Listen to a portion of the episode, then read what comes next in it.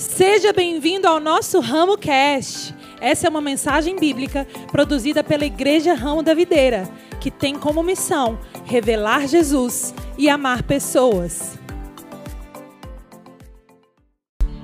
Aleluia, aleluia. Tu és fiel, Pai. Tu és fiel, Deus, para cumprir a tua palavra em nós. Tu és fiel, Deus, porque o Senhor, uma vez dito, Pai, não volta atrás. Pai, homens podem mentir, pessoas podem falar e não cumprir, mas o Senhor, o Senhor é fiel. O Senhor é fiel para cumprir aquilo que o Senhor disse. E nós estamos debaixo de uma palavra, Deus. E nós cremos que toda a palavra liberada da sua boca ao nosso respeito vai se cumprir em nome de Jesus. Amém, amém. Amém, ramo da videira. Vocês estão bem? Senta aí se quiser, se não quiser, fique em pé. Que tá tudo certo. Gente, bom demais estar com vocês aqui. Já acabou o recesso para vocês? Não? Não, tio? Acabou não, né? As aulas não voltou ainda, né? Você tá certo, errado é a gente. É isso mesmo. Gente, bom demais é, tá de volta a casa e estar tá com vocês aqui, crendo que Deus tem uma palavra para o nosso coração.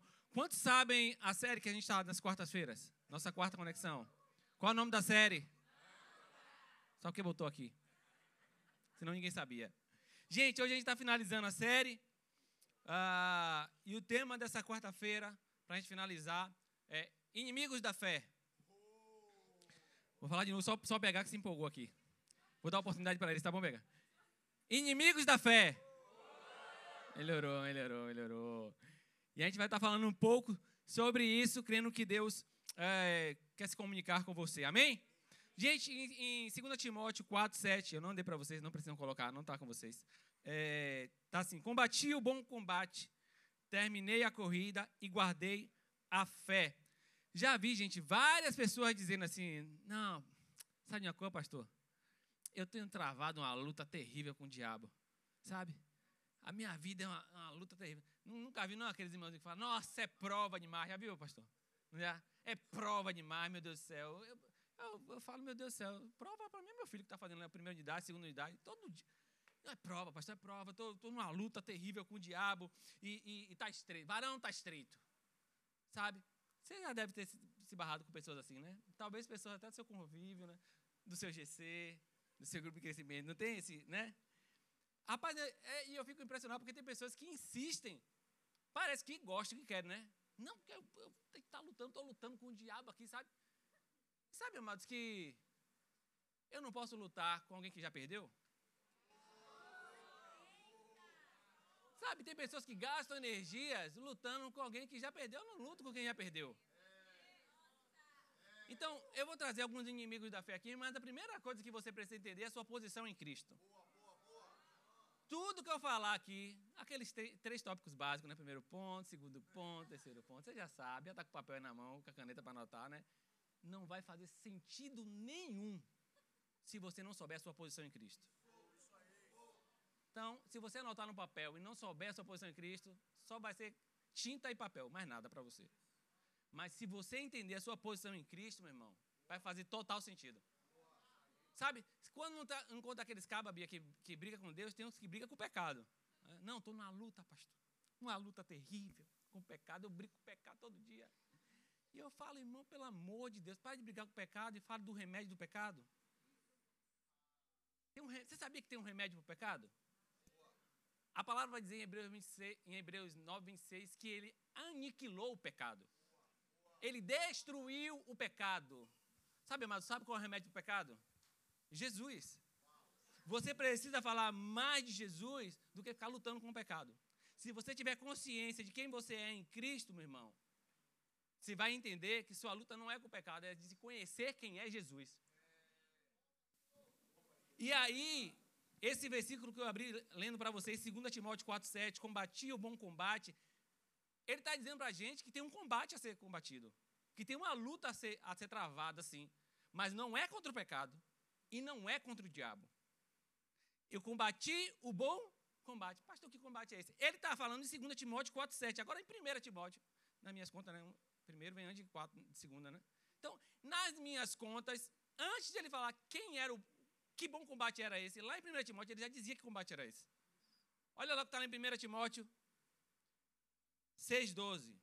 Diz assim: combata. Ele está dando uma direção para o pastor Timóteo: combata o bom combate da fé.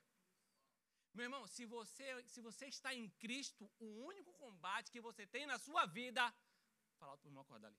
O único combate que você tem na sua vida é o combate da fé. Você não foi chamado para lutar contra o diabo. Você não foi chamado para lutar contra o pecado. Você foi chamado para combater o bom combate da fé. E se você entender isso, tudo vai fazer sentido para você, meu irmão. Você precisa ter consciência de quem você é. 2 Coríntios 5,17 vai dizer. Vai. 2 Coríntios 5,17 diz. Nova. Obrigado, meu pastor, te amo. Se você está em Cristo, nova criatura, meu amigo, deixa eu dizer uma coisa para você. Não escandaliza não, mas se você tivesse somente seus pecados perdoados, você continuaria indo para o inferno. Ah, Jesus veio e perdoou meus pecados. Bom, massa, maravilhoso. Mas mesmo assim você vai para o inferno. Porque lugar de céu, lugar de vida eterna, não é só de quem teve o pecado perdoado, meu irmão. É de quem é uma nova criatura. Você entende isso? Ah, eu só tive meu pecado.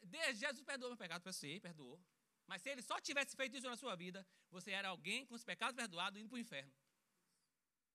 Ia adiantar muita coisa? Mas ele não fez isso. Ele está dizendo que você é uma nova criatura. Meu irmão, lugar de vida eterna e céu é para quem é nova criatura.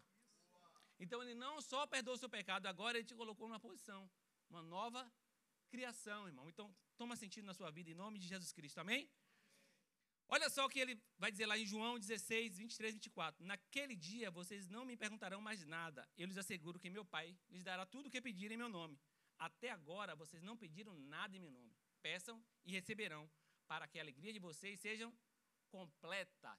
Meu irmão, se você entender quem você é em Cristo, se tem um nome que está sobre todo nome, está disponível para você, é o nome de Jesus. E Jesus está, Jesus está dizendo assim: olha, vocês não pediram nada. No dia que vocês começarem a pedir, vocês vão ver que vocês vão receber.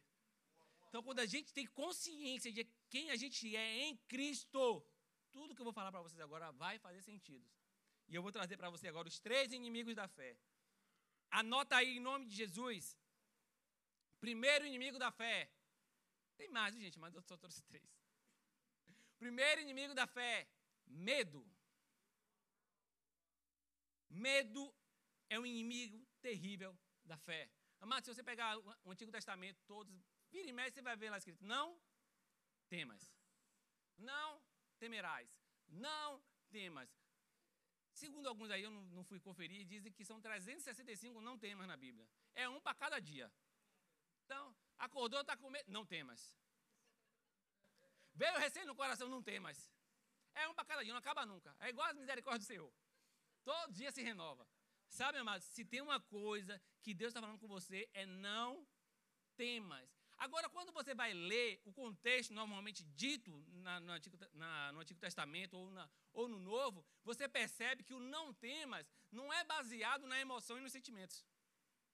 Porque tem pessoas que pensam assim, nossa, não é para eu ter medo, então eu não vou sentir medo, não vou ter medo em momento nenhum. Impossível, irmão. É impossível. O não temas aqui de Deus é tipo, não haja de acordo com medo. Não haja debaixo do medo. Amado, deixa eu dizer coisa para você. Se você é ser humano, está aqui na terra, você vai sentir medo. É impossível. Ah, pastor, não sinto medo. Me diz aí, filho, qual é o remédio que eu tomar agora? Me passa. Ah, me diz eu quero tomar com você agora. Esse remédio é bom, não tem medo, né? Mas você sabia que na sua vida você vai ter medo, é normal, vai ter receio, vai ser prudente em algumas coisas. Não tem problema. Mas quando a Bíblia diz não temas, é você não pode agir debaixo do medo. O medo não pode dominar você. De fato que se você ficar lutando contra sentimentos e emoções que o medo acarreta, vai ser uma luta em vão. Porque você não vai conseguir coibir isso na sua vida. Você não vai conseguir fazer com que não chegue na sua vida. O medo traz sensações, traz sentimentos, traz emoções. Mas perceba, isso são consequências quando você está com medo. O que eu não posso é fazer com que o medo domine as minhas decisões. Muitas vezes você vai agir sentindo coisas que o medo está trazendo sobre a sua vida. Emoções é, que o medo trouxe. Perceba, o medo não são sentimentos. A palavra diz que medo é um espírito. Eu não te dei espírito de medo, mas de covardia e ousadia. Mas quando esse espírito do medo vem, junto com ele vem sentimentos e emoções. Sim ou não? Quando o medo chega, sentimentos e emoções vão tomar você. E o não temas aqui é não haja de acordo com isso. Haja de acordo entendendo que você não vai tomar suas decisões, porque o medo está freando você. Você não vai deixar de ir além, porque o medo vai dominar você. Não, não, não, não. Sabe, mas que você não pode proibir, isso é velho, bem velho, mas o óbvio precisa ser dito. Você não pode proibir que um passarinho pouse na nossa cabeça, mas pode proibir que ele faça. Você vai sentir medo, emoções, vão abalar vocês. Mas você precisa lutar e entender: não, não, não. As minhas atitudes, as minhas ações, o medo não vai conseguir dominar. Amém? Vocês estão comigo? Não sei se você. Acho que já, né? Vou dar esse exemplo aqui, eu até anotei para não esquecer. Deve ser. Época de escola aqui, né? Tem muita gente que já tem tempo, né? Mas, enfim, é naquela época de escola, você chega na escola, você não fez o exercício, não fez o dever. Aí você entra, pastor, e fala assim: tomara que a professora não me chame. né? Vai fazer o trabalho da faculdade lá, tomara que, tomara que ela não me pergunte nada. Eu vou, eu vou só passar o slide lá, só passar. A, a, pergunta não, pergunta não. O que é que acontece? Pergunta. A professora vai e pergunta. Mas se você tiver com medo que as coisas acontecem, é um negócio, rapaz, um negócio impressionante, meu Deus do céu. Né? criança chega em casa e fala, tomara que minha mãe não lembre, rapaz. A primeira coisa que minha mãe fala, cadê? Pegou, botou aonde? Fala, meu Deus do céu, o HD dessa mulher, a memória dessa mulher, meu irmão. Mas medo atrai coisas ruins. É fato. Pastor Prova, você já leu Jó quantas vezes na sua vida? Meu Deus, muita gente não leu, né? Pergunta mais. Pergunta mais, não vou mais nessa não. Olha lá, Jó, ó, Jó 1,5 diz assim, ó. Terminado o período de banquete, Jó mandava chamá-los e fazia com que se purificasse. De madrugada, ele oferecia um holocausto em favor de cada um deles, pois pensava: talvez os meus filhos tenham lá no íntimo pecado e amaldiçoado a Deus. Esse era Jó, praticava constante, prática constante de Jó. Olha o que eu estou dizendo aqui. A Bíblia está dizendo que Jó, ele tinha sete filhos e três filhas. E constantemente um dos filhos fazia o banquete na casa, sabe? E chamava as meninas. E sabe Deus o que acontecia lá. Eram irmãos, viu, gente? Mas Jó ficava na cabeça, sabe Deus o que eles estão fazendo lá? Eu vou fazer um holocausto aqui ao Senhor. Porque vai que esses rapazes lá fez coisa errada, Deus vai perdoar. E a Bíblia diz que era uma prática constante. Jó estava agindo debaixo do medo. A ação de Jó não era somente temor a Deus, mas debaixo do medo. E sabe o que aconteceu? Jó 3,25. O que eu temia veio sobre mim. O que eu receava me aconteceu. Ei, amado, deixa eu dizer para você. Se você age debaixo do medo, aquilo que você mais teme pode acontecer. Se suas ações são debaixo do medo, deixa eu dizer, meu irmão, medo é um inimigo da fé. Você não pode agir debaixo do medo, irmão. É como se tivesse um imã atraindo, sabe? Pastor, agora, meu Deus do céu, quando der o medo, eu vou ficar parecendo maluco. Não vou fazer, não vou fazer, não vou fazer. Irmão, não estou falando sobre isso.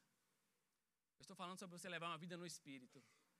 Quando você leva uma vida no Espírito, você vai perceber que o medo não domina mais você. Sabe, pessoas de sucesso, normalmente, ousaram vencer o medo. Ousaram dar passos que talvez a circunstância falasse, vai dar errado, não vai dar certo. Mas porque eles entenderam, não, não, não, o medo não me paralisa, eu posso, eu vou além, eu estou em um espírito que me dá ousadia. Eles venceram e eles romperam. Perceba quais são os gatilhos que às vezes podem gerar medo em você. Perceba ah, que circunstâncias, que situações podem ser gatilhos para que medo chegue na sua vida. E comece a evitá-los. Comece a rompê-los. Comece a vencê-los, entendendo por onde é que eles vêm. Qual o caminho que eles têm chegado até a sua vida. Queria ler para vocês Mateus 14, 29 e 31. Jesus se encontra com os discípulos em meio ao mar. E Jesus disse assim para Pedro: E ele disse: Vem. E Pedro, descendo do barco, andou por sobre as águas e foi ter com Jesus. Versículo 30. Reparando, porém, na força do vento, teve medo e, começando a submergir, gritou: Salva-me, Senhor. E prontamente Jesus, estendendo a mão, tomou. Agora ficou bom, hein?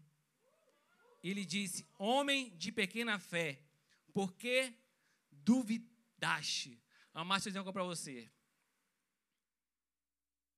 Depois do medo, se você não dominar, você vai começar a levar uma vida de dúvidas. Se você não consegue dominar o medo, o próximo passo agora é levar uma vida de dúvidas. E é justamente o nosso segundo ponto. O segundo inimigo da fé é a dúvida. Duvidar, irmão, na sua vida, às vezes é normal. Por exemplo, a casa, você vê uma casa que está sendo, que está lá para cair, toda arrebentada. E eu falar para você assim, Bia, entra lá na casa. Você vai falar, pastor, aí é esparro, né? Essa casa vai cair. É legítimo ela duvidar. Agora, não é legítimo Bia duvidar. Bia, que levanta a mão, Bia. Não é legítimo Bia duvidar que toda a casa vai cair. Então, dúvida na sua vida, sentir dúvida, ter dúvida, é normal. Porém, você não pode decidir nada é, sendo influenciado pela dúvida. Suas decisões precisam ser debaixo de convicções. Pastor, eu vou evitar sentir dúvida? Não é possível. Você vai ter dúvida. Existem coisas que você vai duvidar, mas as suas decisões precisam ser debaixo de convicções. Quem leva uma vida duvidando, olha o que a palavra diz a respeito disso. Quem leva uma vida duvidando, Tiago 1, 6 a 8. Peça, porém, com fé, sem duvidar, pois aquele que duvida é semelhante à onda do mar, levada e agitada pelo vento. Não pense tal homem que receberá coisa alguma do Senhor. É alguém que tem mente dividida e é instável em tudo o que faz. Mas quem anda tomando decisões debaixo de dúvida, quem anda, quem vive em dúvidas, não é firme, não tem raízes, Sabe, ao mesmo tempo que é normal você sentir dúvida, você ter dúvida de alguma coisa, você precisa entender, eu tenho raízes. Eu sou firme. E eu vou ter minhas convicções para ser claro, para receber de Deus também clareza. Mas deixa eu dizer uma coisa para você: enganados e confundidos serão os filhos das trevas. Dúvida não é com o filho de Deus. Suas decisões precisam ser pautadas em convicções. Amém? Olha o que Romanos 14, 23 vai dizer. Mas aquele que tem dúvida e é condenado a se comer, porque não come com fé, e tudo que não provém de fé é pecado. Sabe o contexto ali? Ele está falando sobre comida. Mas no final do texto ele diz assim: olha, tudo que você faz sem fé é pecado. Eita, que tem gente agora pensando: meu Deus do céu. Deixa eu fazer um raio-x aqui de 24 horas para ver o que, é que eu fiz sem fé aqui. Mas deixa eu dizer para você, meu irmão. Filho de Deus anda na fé. Sabe como você acorda? Você acorda na fé, irmão. A fé é uma pessoa. A fé é uma pessoa. Sabe, eu acordei sem fé. Ô, irmão, você acordou sem Jesus, foi? Estão comigo? Vocês estão muito calados, meu Deus do céu. Em nome de Jesus Cristo, acorda agora. Amém. Sabe, mas tem coisas na sua vida que você vai ter dúvida. E talvez você não encontre resposta na palavra. Por exemplo. Vocês querem exemplo? Pastor, ah, sim, essa semana passada, chegou uma pessoa para mim e falou, pastor, recebi uma proposta de trabalho e eu não sei se eu devo ir ou não. Como é que eu faço? Qual é a vontade de Deus para minha vida? Aí eu peguei e falei, vou abrir agora um texto para você bíblico, que vai estar escrito, o nome dela, né? Não vou dizer, X, você precisa aceitar essa proposta de trabalho. Eu vou achar esse versículo? Não vou achar, irmão. Porque Se você chegar para mim, pastor, eu preciso fazer uma viagem, é da vontade de Deus que eu faça essa viagem, eu não vou achar um versículo bíblico para dizer, ó, viagem ou não viagem. Mas eu tenho indícios se é para entrar nesse trabalho ou não. Se é para eu viajar ou não. A palavra diz: seja a paz, o árbitro, o juiz. Amados, se você tem paz, e é paz no espírito, não é paz na alma. Se você tem paz, ainda que seja uma proposta inferior de trabalho a, a outra, você tem paz, você entra, irmão. Sabe? Ah, eu vou viajar, eu vou passar um tempo fora. Se você tem paz, você viaja, irmão. Você precisa entender isso. Tem coisas realmente que a Bíblia não vai ser clara para a gente. Mas, naquilo que Deus é claro, está escrito, é responsabilidade sua saber a vontade de Deus. Vocês estão comigo? Porque às vezes a gente pega essa ponga aqui que eu estou lhe falando e a gente faz assim, ó, se Deus quiser, né? Se Deus quiser, eu faço. E Deus está falando assim, não, não, não, não. Não é se eu quiser. É se você ler a Bíblia. Você entende? Não é se eu quiser, porque o que eu quero está escrito. Eu quero saber se você leu para saber o que eu quero a respeito disso. Vocês estão comigo? Vão embora não, em nome de Jesus Cristo. Sabe, amados, tem coisas que ao nosso respeito você precisa saber o que Deus fala. Você precisa saber o que Deus está falando. Olha só, Lucas 5, 12 e 13. Estando Jesus numa das cidades, passou um homem coberto de lepra. Quando viu Jesus, prostrou-se com o rosto em terra e rogou-lhe: Se quiseres, pode purificar-me. Quem foi que falou isso? O leproso, né? Aí tá. Aí Jesus estendeu a mão e tocou nele, dizendo: Quero. Seja curado. Amados, vamos lá. Jesus falou uma palavra para aquele leproso, amém? Eu quero. Aí o leproso falou: ah, ele quer.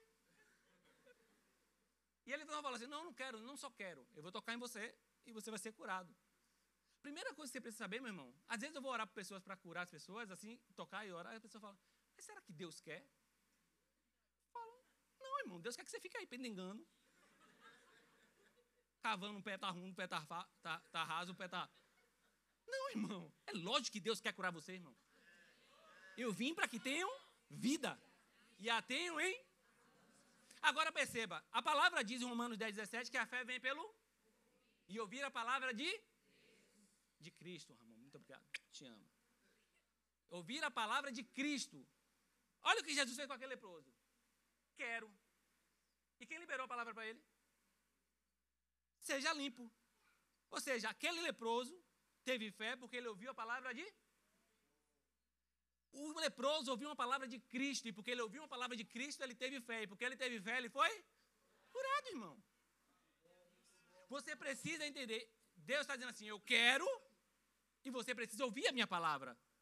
Porque eu vou falar ao seu respeito, e quando eu falar ao seu respeito, coisas vão acontecer. Vocês estão comigo? Vamos continuar. Marcos 5, 27 e 28. Quando ouviu falar de Jesus, chegou-se por trás dele, no meio da multidão, e tocou em seu manto, porque pensava: se eu tão somente tocar em seu manto, eu ficarei.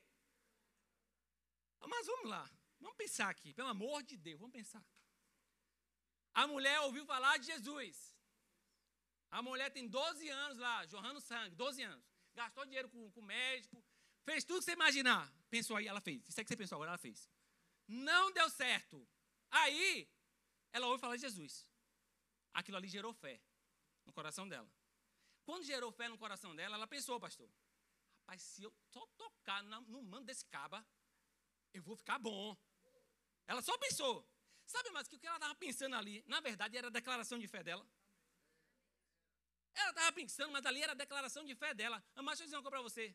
Mas, tão importante quanto você entender que é, em Jesus gera, gera fé, quando ele libera uma palavra sobre você, é o que você também está falando. O que, é que você fala a seu respeito? O que é que você pensa ao seu respeito? Aquela mulher pensou, ó, se, eu, se Jesus passar aqui, meu irmão, pode estar o arrastão do, do harmonia do samba. Eu vou invadir aquele meio ali, eu vou sair catando aqui, eu vou tocar na hora daquela. Eu vou ser curado. Ali era a declaração de fé dela. E sabe o que aconteceu? Ela foi curada. Não foi? Agora deixa eu dizer uma coisa para você. Você sabia que a sua fé e aquilo que você declara inspira e reverbera? Não sabia não? Vamos ler aqui. Parecia aquele meme, né? Sabia não? Agora está sabendo. Olha que Marcos 6, na minha conta, Marcos 6 fica depois de Marcos 5. Mas vamos lá. Marcos 6 está dizendo assim, ó, 55 e 56. Eles percorriam toda aquela região e levaram os doentes em macas para onde ouviam que ele estava. E aonde quer que eles fossem, povoados, cidades ou campos, levavam os doentes para as praças, suplicavam-lhe que pudesse pelo menos tocar na. Meu irmão, deixa eu dizer uma para você: aqueles cabas sabiam, aquela mulher tocou. Se eu tocar também, eu vou ser. Aquela mulher falou: rapaz, aquela mulher que ninguém queria no meio do povo, porque era uma mulher, não podia estar no meio dos homens, ela foi, tocou e foi curada. Se eu tocar também, eu vou ser curado. Sabe, mas sabe o que aconteceu? A Bíblia está dizendo assim, e todos eles tocaram e foram curados. Amado, deixa eu dizer para você, é vontade de Deus que você seja curado. Deus não quer curar um e curar, Deus quer curar todos. É vontade de Deus que você ande em saúde, mas você precisa entender, eu preciso alinhar o meu discurso com a vontade de Deus. Ora por mim aqui, Pai, em nome de Jesus, Deus quiser, Pai. Cura ele agora. Aí Deus está falando assim, ô oh, abestado, eu quero. Sabe, irmão, a gente precisa alinhar o nosso discurso com o do nosso Pai. Se você entende quem você é, você precisa entender. Ei, ei, ei. Hebreus 10, 23. Guardemos firmes a confissão da esperança, sem vacilar, pois quem fez a promessa é fiel para cumprir, irmão. Não oscila no seu discurso não oscila no que você fala. O que você tem falado está gerando vida ou morte? O que sai da sua boca gera vida ou gera morte? O seu discurso tem gerado vida em você e nas pessoas ou tem matado as pessoas e você? Sabe, mas você precisa estar alinhado com o que Deus fala. Janaína estava grávida do meu filho Bernardo, ele não veio hoje. Meu filho tem seis anos. E próximo da, da, do dia do parto, a gente foi fazer aquele exame do eco, não foi, filha? Do eco. E entramos a fazer o exame do eco. Chegamos lá. Um exame que normalmente demora 15 a 20 minutos. 15 a 20 minutos. E Janena deitada lá e eu do lado. E eu vejo uma médica lá. Meu irmão, sabe aquela coisa do cão? Não é a médica não, tá bom, gente? Em nome de Jesus. Médica abençoada, em nome de Jesus. Rapaz, um exame que era para durar 15, 20 minutos, demorou em 50. Ela funçava para um lado, funçava para o outro. E eu cá comigo, né? Essa mulher está procurando alguma coisa. Ia para um lado, ia para o outro, ia para o outro. Eu sei que quando terminou o exame, ela chegou para a Janaína e fez: Mãe, eu encontrei aqui uns sintomas que não são normais. Algumas coisas aqui, tal. E provavelmente o seu filho vai ter um problema cardíaco. E a gente precisa tratar isso aqui agora, tal, tal. E na hora, Janaína, tum, tomou aquele baque. Mãe, né? Tomou aquele baque. Sabe, amados, que o seu discurso precisa estar alinhado com o que Deus fala a seu respeito? Porque aquele que prometeu é fiel e você precisa manter a sua confissão. Quando ela se levantou e falou isso, eu vi que Janaína bateu, eu levantei e falei, doutor, eu respeito muito a senhora. Mas deixa eu dizer uma coisa para a senhora, meu filho é normal. Não estou contra a sua profissão, pelo amor de Deus. Mas Deus disse que o meu filho é normal. Fomos para casa, conversamos. Nosso pastor da época conversou com Janaína. Janaína chora, pai, aí vai, tal. Aí aconselhou, toma café, não foi? Toma muito café. É, toma café e toma não sei o quê. Evitar, né? É, evita café, enfim. Tá, aí faz aquilo, um bocado de recomendação. Um bocado de recomendação. Quantos dias depois? 15 dias depois lá vai a gente pro consultório. Para você ver como eu estava prestando muita atenção na, na médica. Ou eu fico com a médica ou eu fico com Deus. Obedecemos, lógico, ela é uma autoridade, a gente obedeceu. Janaína não tomou café, não foi isso, filha? Janaína é viciada em café. Não tomou café, não. E aí nós fomos. Chegou lá, mais uma vez, lá vai a médica. Como isso? Mas estava aqui. Cadê? Amado, deixa eu dizer uma você. Fiel é quem prometeu. Fiel é quem falou. Passa-se um tempo, pastor. Passa-se um tempo, estou no culto. Aí vem um irmão abençoado que não tinha contato comigo, está pregando na igreja. E lá no fundão, assim, como está Bruno, estou bem, né, Bruno? Como está Bruno lá? Um abençoado aqui pregando, um abençoado fez assim, ô Jairo! Ele é um cara que visitava lá às vezes e tal. Falei, fala, irmão. Paz, estava aqui agora e Deus falou comigo. Que seu filho nasceu agora há pouco tempo, né? Eu vi na, na época era só Facebook, né? Eu vi lá no Facebook e tal, eu falei, foi, nasceu, tá lindão. Ele fez, deixa eu falar uma coisa. O diabo quis colocar uma doença no coração dele, né? Mas fica tranquilo, fica tranquilo que ele está muito bem. Sabe, irmão, deixa eu dizer uma coisa para você, irmão. Às vezes a gente fica esperando um profeta dizer algo para a gente que a gente já sabe. Profeta na sua vida é para confirmar o que Deus já falou, irmão. Bernardo está aí, correndo para cima e para baixo, irmão. E se tem uma coisa que está boa nesse, nele é um coração. Torce para o Bahia. Tem que estar tá bem no coração. Né? Tem que estar tá bem, do, tem que estar tá bem do coração, porque. Vamos lá, terceiro ponto. O primeiro foi? O segundo foi? O terceiro é incredulidade ou ausência de honra. Sabe, incredulidade ou ausência de honra. Meu irmão, isso aqui. Meu Deus do céu. Olha só o que o texto vai dizer em Mateus 13, 57 e 58.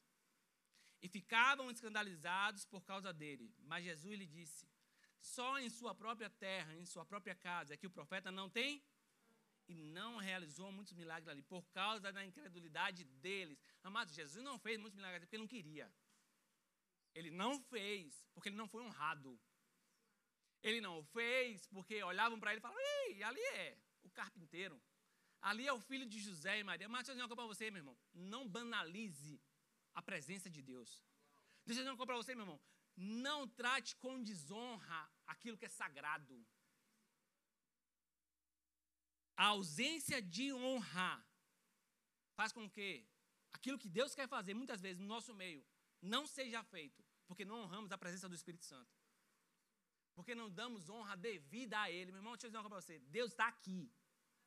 Agora, para manifestar, depende do quanto honra a gente vai dar a Ele. Deus está aqui. Agora, para ver Ele manifesto, eu quero saber se você está honrando a presença dEle, irmão. Sabe, se você dá honra à presença dEle. Mateus 7, 20, 32, 33 diz que Jesus foi curar um gago. Sabe o que Jesus faz? Sai, multidão. Fica comigo só quem honra. Fica comigo só quem está crendo. Fica comigo só quem quer ver de fato viver milagre. Quer viver milagre, irmão? Honra a presença. Quer viver sobrenatural? Honra a presença. Jesus vai ressuscitar Talita Cume. E Jesus entra ali com os pais e três discípulos. A multidão fica do lado de fora. Os outros discípulos que não honram a presença ficam do lado de fora, meu irmão. Para entrar e viver, e viver milagre, tem que honrar a presença. Tem que honrar a presença dele. Mas você quer viver milagre na sua vida e não honra a presença, você não vai viver falta de honra. A esposa, se não honrar o marido, não vai viver. Quer viver milagre na sua família? Não vai viver enquanto você não honrar seu marido. Ah, marido, não respeita, não ama a esposa, não vai viver milagre enquanto você não tomar o seu lugar, a sua posição. Mas você precisa entender, falta de honra não libera milagre sobre a sua vida. Eu estava recente agora, eles nem sabem o que eu vou falar deles, mas eu vou falar de vocês agora. Fui na casa de, de Chico, cadê Chico? Com a esposa, cadê a esposa? Eu fui lá na casa deles com, com, com o PH e a Nanda, eles me levaram lá. Aí cheguei lá, coisa boa, viu? Rapaz, até doido. Nunca mais me chamou, me chama de novo. Cheguei lá, rapaz, uma mesa bonita, um negócio bonito, né? Mas pense num dia que eu tava igual a maracujá murcho. Ah, mal, velho. Tava triste, tava. Não tava bem, não tava legal. Mas fui lá, amo a vida deles, fui lá. Pastor, que não estava bem? Não estava bem, irmão. Tenho direito, não está bem? Estava bem.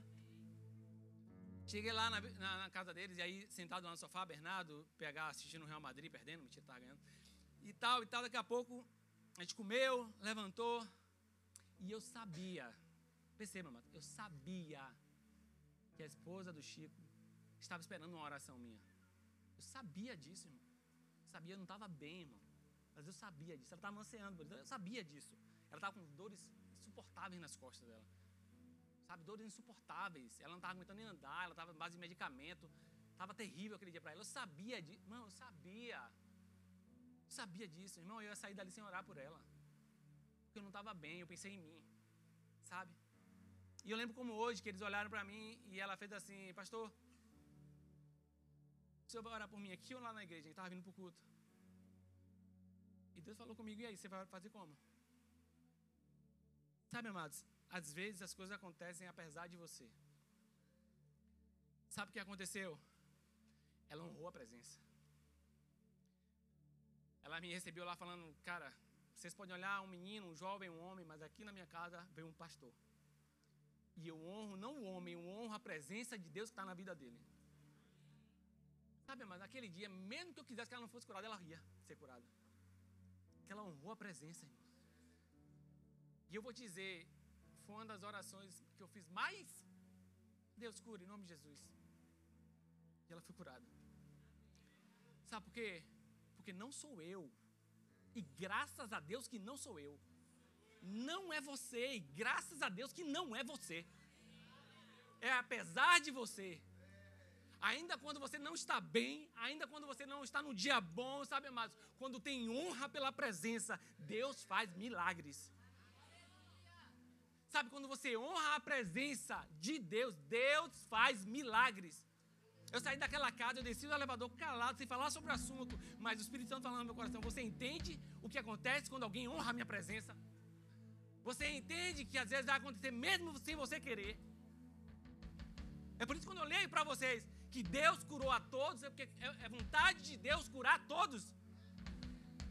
Ah, pastor, você já orou por 100 pessoas, 100 pessoas curadas? Não.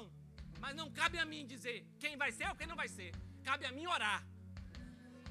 Cabe a mim fazer a minha parte. Cabe a mim amar.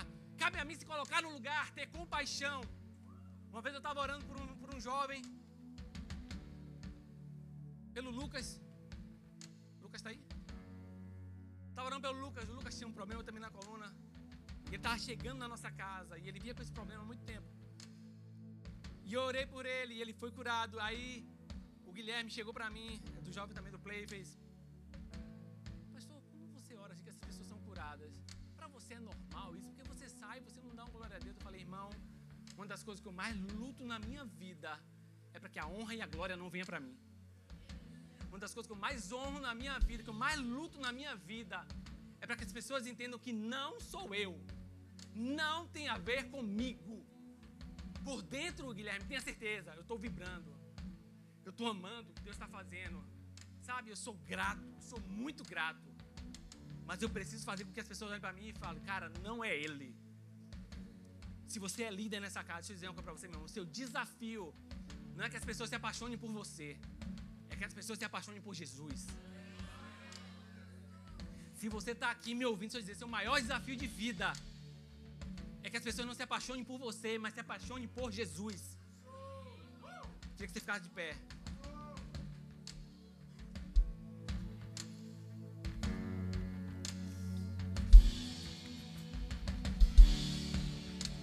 Ah, irmão, não sei se você está entendendo tudo que eu disse para você.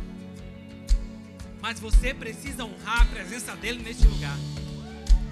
Se ele, se você entende que ele está aqui, irmão, tem que sair honra dos seus lábios e das suas atitudes. Honre a presença dele. Honre o que ele fez, o que ele faz e o que ele vai continuar fazendo. Honre quem ele é. Honre o seu amor por nós. Honre o seu sacrifício por nós. Ei, é a noite de você entender. Quanto mais eu honro a presença dele, mais milagres eu vou viver. Pai, nessa noite, nós estamos aqui porque honramos a tua presença. Pai, nós estamos aqui porque honramos quem o Senhor é. Pai, nós estamos aqui porque honramos o que o Senhor fez, o que o Senhor faz e o que o Senhor vai fazer nessa noite. Pai, nós estamos aqui reconhecemos que sem o Senhor nada pode ser feito. Em nome de Jesus, abra seus lábios, declare isso, declare honra. Essa mensagem te alcançou? Compartilhe com seus amigos e familiares. Para saber mais sobre o nosso ministério, siga-nos no Instagram, IRV São Caetano, IRV Itapuã e IRV Lauro de Freitas. Até a próxima!